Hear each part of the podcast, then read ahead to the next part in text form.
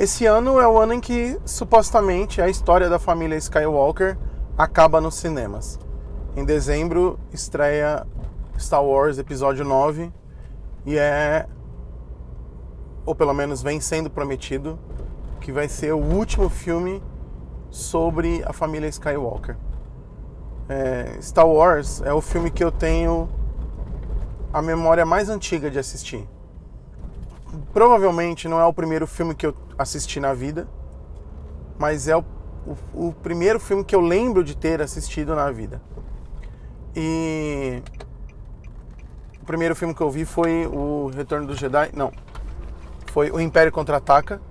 E eu lembro muito vivamente na minha cabeça de criança, eu sentado na frente de uma televisão de 14 polegadas de tubo, no meio dos anos 80, vendo a nave do Luke pousando em Dagobah para receber o treinamento com o Yoda. E aí toda a cena do treinamento, ele plantando bananeira e levitando pedras ao mesmo tempo e coisas desse tipo, e aquilo capturou a minha imaginação na época. Eu não sabia que tinham outros filmes da série, eu não tinha assistido o primeiro ainda. Eu só fui descobrir isso bem mais tarde. E mas o dano já estava feito, já era um pequeno garoto juvenil apaixonado por Star Wars. Eu tive a sorte de poder assistir todos os principais filmes é, no cinema a trilogia original eu assisti no cinema quando o George Lucas relançou com a versão remasterizada, que trouxe efeitos especiais novos. Eu assisti os episódios 1, 2 e 3 é, à medida em que eles foram sendo lançados no cinema. E agora estou acompanhando o lançamento dessas, dessa última trilogia da família Skywalker sob a direção da Disney. É, um dos assuntos que eu sempre gosto de falar sobre Star Wars é como o Darth Vader não merece a atenção que a gente dá para ele. Isso é sempre muito chocante quando eu falo, mas a real é que o Darth Vader é um personagem ruim. E eu explico o porquê agora.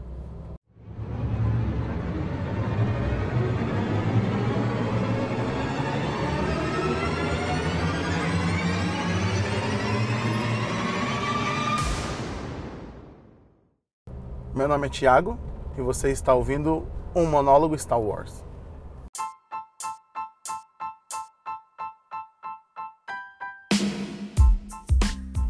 Antes de falar sobre o Darth Vader, eu queria primeiro falar sobre a trilogia original rapidamente.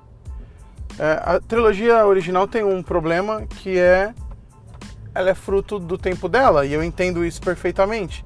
O ritmo dos três filmes dos três primeiros filmes, o episódio 4, 5 e 6. É muito diferente do ritmo que a gente está acostumado com os filmes modernos. Para usar uma referência de A Nova Esperança, era um filme elegante para tempos mais civilizados. Porém, isso afeta grandemente a maneira como esses filmes é, são consumidos hoje. Então, por exemplo, quando as pessoas criticaram que o episódio 7 era basicamente uma refilmagem do episódio 4, é, talvez seja de fato. Porém, eu não vejo isso como um problema essencial, porque para as gerações novas, assistir os, os três primeiros episódios é, pode chegar a ser torturante. Eu mesmo, com todo o amor e nostalgia que sinto pelo filme, tenho muita dificuldade em reassistir os originais. Principalmente o episódio 4, porque ele tem um ritmo muito cadenciado, a história ela vai sendo destrinchada a conta-gotas, não tem muita ação, não tem muita coisa. O mistério do filme, é, que é aquele universo, como aquele universo funciona, para mim ele já foi revelado, eu já sei o que é Star Wars. Então acaba que o episódio 4 ele perdeu para mim e imagino que para a maior parte das pessoas que assim como eu gostam do filme e, assistiram muitas vezes, É, ele perdeu o, aquilo que o tornava interessante. É, acho que essa é a maldição de tudo aquilo que é muito bom e que se assiste muito. Eu imagino que algo parecido vai acabar acontecendo com Vingadores Guerra Infinita e Vingadores Ultimato. É um filme destinado ao tédio futuro. Dito isso, vamos ao Darth Vader. Bom, o meu problema com o Darth Vader é muito simples. Ele quase que não é um personagem. Se a gente olhar para o personagem Darth Vader apenas no episódio 4, por exemplo, ele praticamente inexiste. Ele é um personagem com pouco tempo de tela, ele não faz muita coisa, ele, enfim, tem algumas atitudes, é, digamos, más, mas ele não é um vilão verdadeiramente. Ele não comete atos vilanescos ao longo de todo o filme. Ele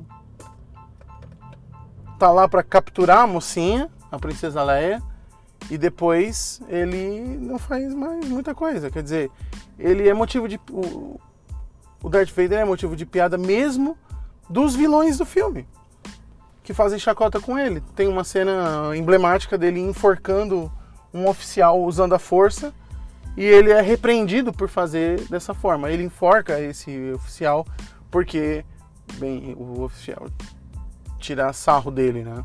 Dizendo que ele é um cachorrinho uma figura menor ou que, que, que segue uma religião extinta. Ele é duramente criticado justamente por aquilo que ele é conhecido, né?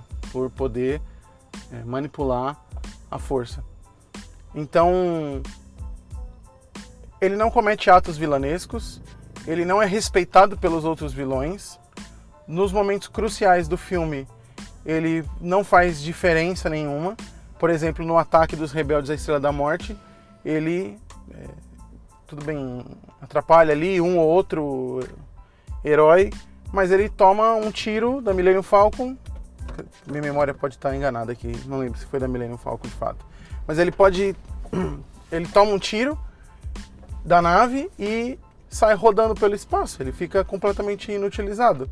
Então, ao longo de todo o episódio 4, ele realmente não comete nenhum ato vilanesco que justifique ele ser conhecido por, por ser um grande vilão.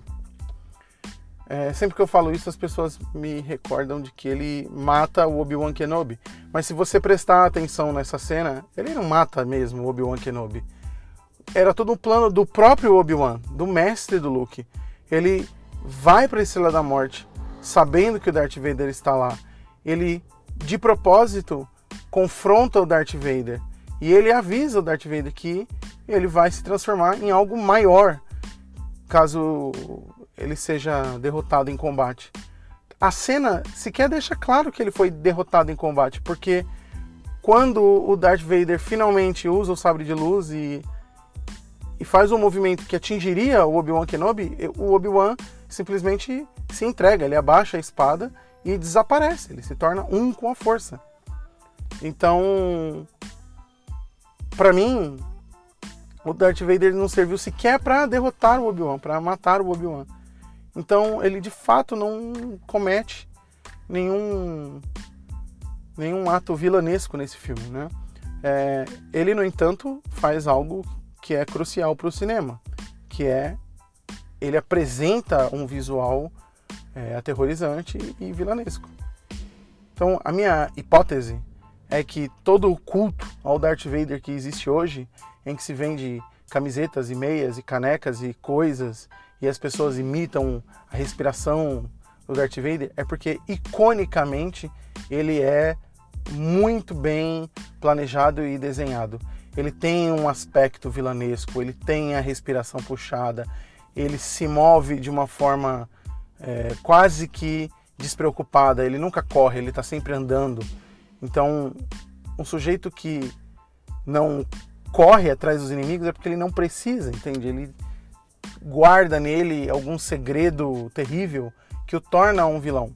Porém, no episódio 4, esse segredo terrível, esse poder é, inacreditável, essa capacidade de comandar a força para atos ruins, não se mostra em absolutamente nenhum momento.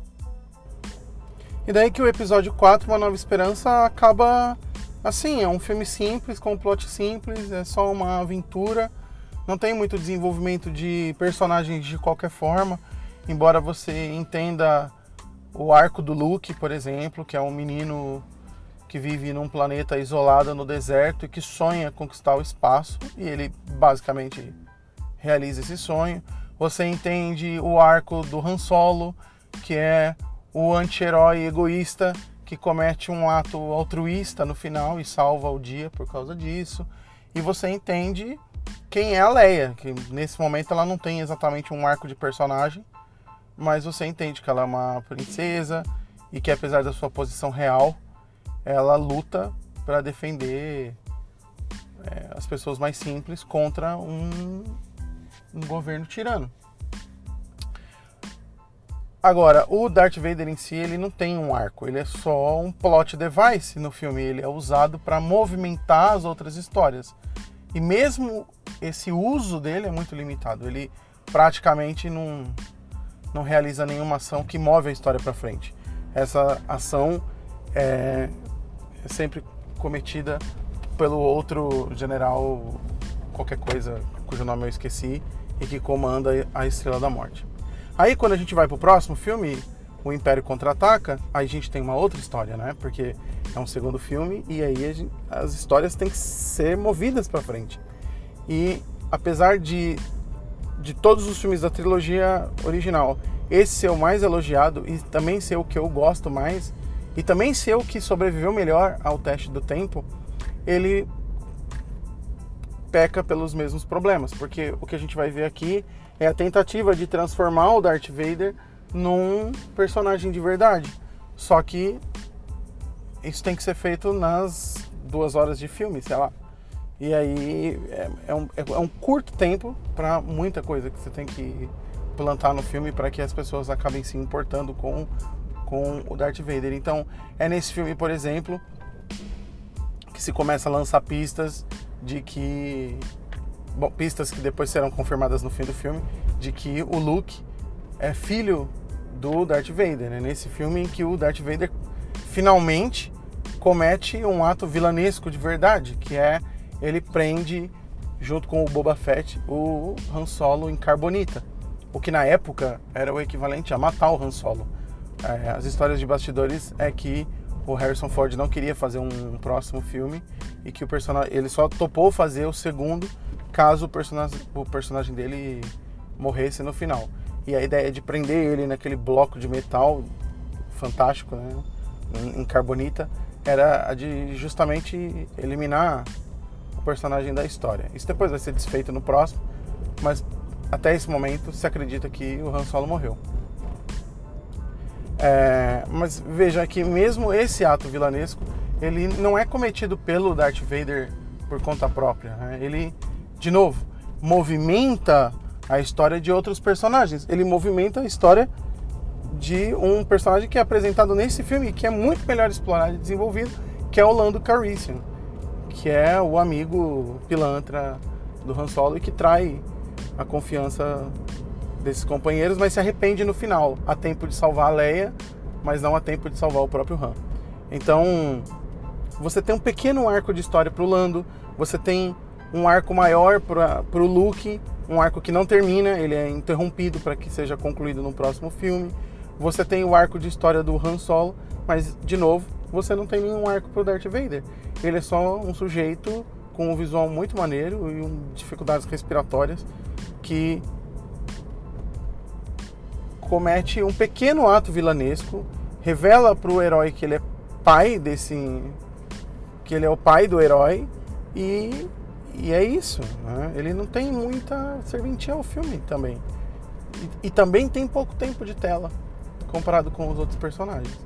Então, de novo, você tem um desperdício completo de um personagem que é enfim, adorado pela cultura pop. E por fim, a gente chega ao Retorno do Jedi, a ideia, eu imagino, desse filme era justamente focar no arco do Darth Vader, já que ele não teve um arco de história no primeiro filme e ele não teve um arco de história no segundo filme, era suposto que no terceiro ele pudesse ser melhor desenvolvido. E aí entra toda a questão da dualidade, de ser seduzido pelo lado negro da força, mas voltar para o lado da luz ao proteger o próprio filho num momento de dificuldade. Esse filme é um desastre completo. Né? Essa história do Darth Vader não faz muito sentido. O retorno dele para o lado da luz não faz sentido. E é impossível de se, de se comprar a emoção de que ele está sentindo alguma coisa pelo filho, algum sentimento, algum, algum resquício de humanidade que seja. E isso é levado a cabo durante o filme, na minha opinião, com muito pouco sucesso. Mais uma vez, o Darth Vader não comete um ato vilanesco e o ato heróico dele não é também lá é, grande coisa. Ok, ele salva a vida do herói? Ele salva a vida do herói. Ele modifica aquele momento. Mas eu acho que isso só enfraquece a história do Luke e não fortalece a história do Vader. Mas essa é uma opinião minha, claro. Enfim, para mim, é, então é isso.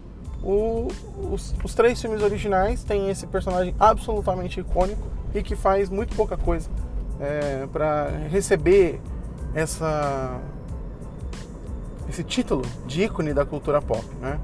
É, eu acho que o que acaba motivando o George Lucas a voltar para o universo Star Wars e fazer os episódios 1, 2 e 3 é justamente tentar dar um motivo para que as pessoas gostem tanto do Darth Vader como elas gostam. Então ele volta para fazer três novos filmes que supostamente deveriam contar a história do Darth Vader. Mas o que, que ele faz com esses três filmes? Ele destrói a história do Darth Vader. Ele não mostra nunca esse poder, essa é, capacidade que o Vader tem de ser um grande personagem, um grande vilão ele inventa midi-chlorians, que é tipo bactérias cósmicas que explicam a força e que não fazem o menor sentido, mas ele precisa, ele precisa inventar esse conceito porque ele não consegue mostrar a força do Darth Vader. E aí ele acaba criando um número para poder dizer que o Darth Vader é poderoso como se imagina que ele seja. E depois ele faz, ele cometeu o ato vilanesco máximo, que é o de matar criancinhas que não faz o menor sentido dentro do conceito da história, porque ele ainda não tinha ido direto para o lado negro da força, ele estava perturbado e, e, sendo seduzido por esse lado, mas ele ainda não tinha sido se, se entregue a isso. É, então ele mata aquelas criancinhas enquanto a esposa espera dois filhos dele. Não faz muito sentido dentro da história. Mas, enfim, é, o pior de tudo é que isso ainda estraga o, o, a tentativa de redenção dele no próximo filme, não é? Porque ele comete um ato heróico para salvar o Luke no episódio 6, mas ele ainda é o cara que matou criancinhas no episódio 3. Então ele não pode voltar pro lado é, da luz. Entende? Ele já ele atravessou demais pro lado negro. Ele rompeu essa barreira ele já se perdeu para sempre. Então, esses três filmes eles fazem na real um desserviço na construção do Darth Vader. E a pedra final na, no túmulo do que eu considero a história do que eu considero o Darth Vader enquanto personagem vem com os três novos filmes, né? Ou pelo menos com os dois que já foram exibidos.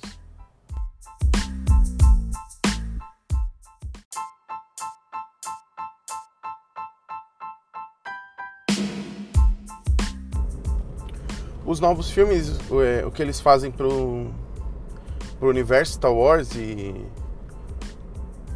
por comparação o que eles acabam fazendo com Darth Vader é que os novos filmes introduzem personagens que são é, muito profundos, em particular o vilão. Então, quando você olha para o Kylo Ren em comparação com o Darth Vader, a, a diferença entre os dois é monumental. Começa que a gente não sabe nada sobre o Kylo Ren. A primeira cena em que ele aparece, ele segura um laser no meio do ar usando a força. Então veja, em vez de você mostrar números dizendo esse cara é muito forte, como foi feito com o Darth Vader no episódio 1, você mostra ele usando a força de uma maneira que ninguém nunca antes tinha usado. Isso já deixa evidente que ele é um personagem muito poderoso no que diz respeito ao controle da força. Aí, na sequência, o que você faz? Você mostra ele dizimando uma vila de pessoas normais, que não tem nenhuma condição de se defender, e depois torturando um dos, dos novos mocinhos da história.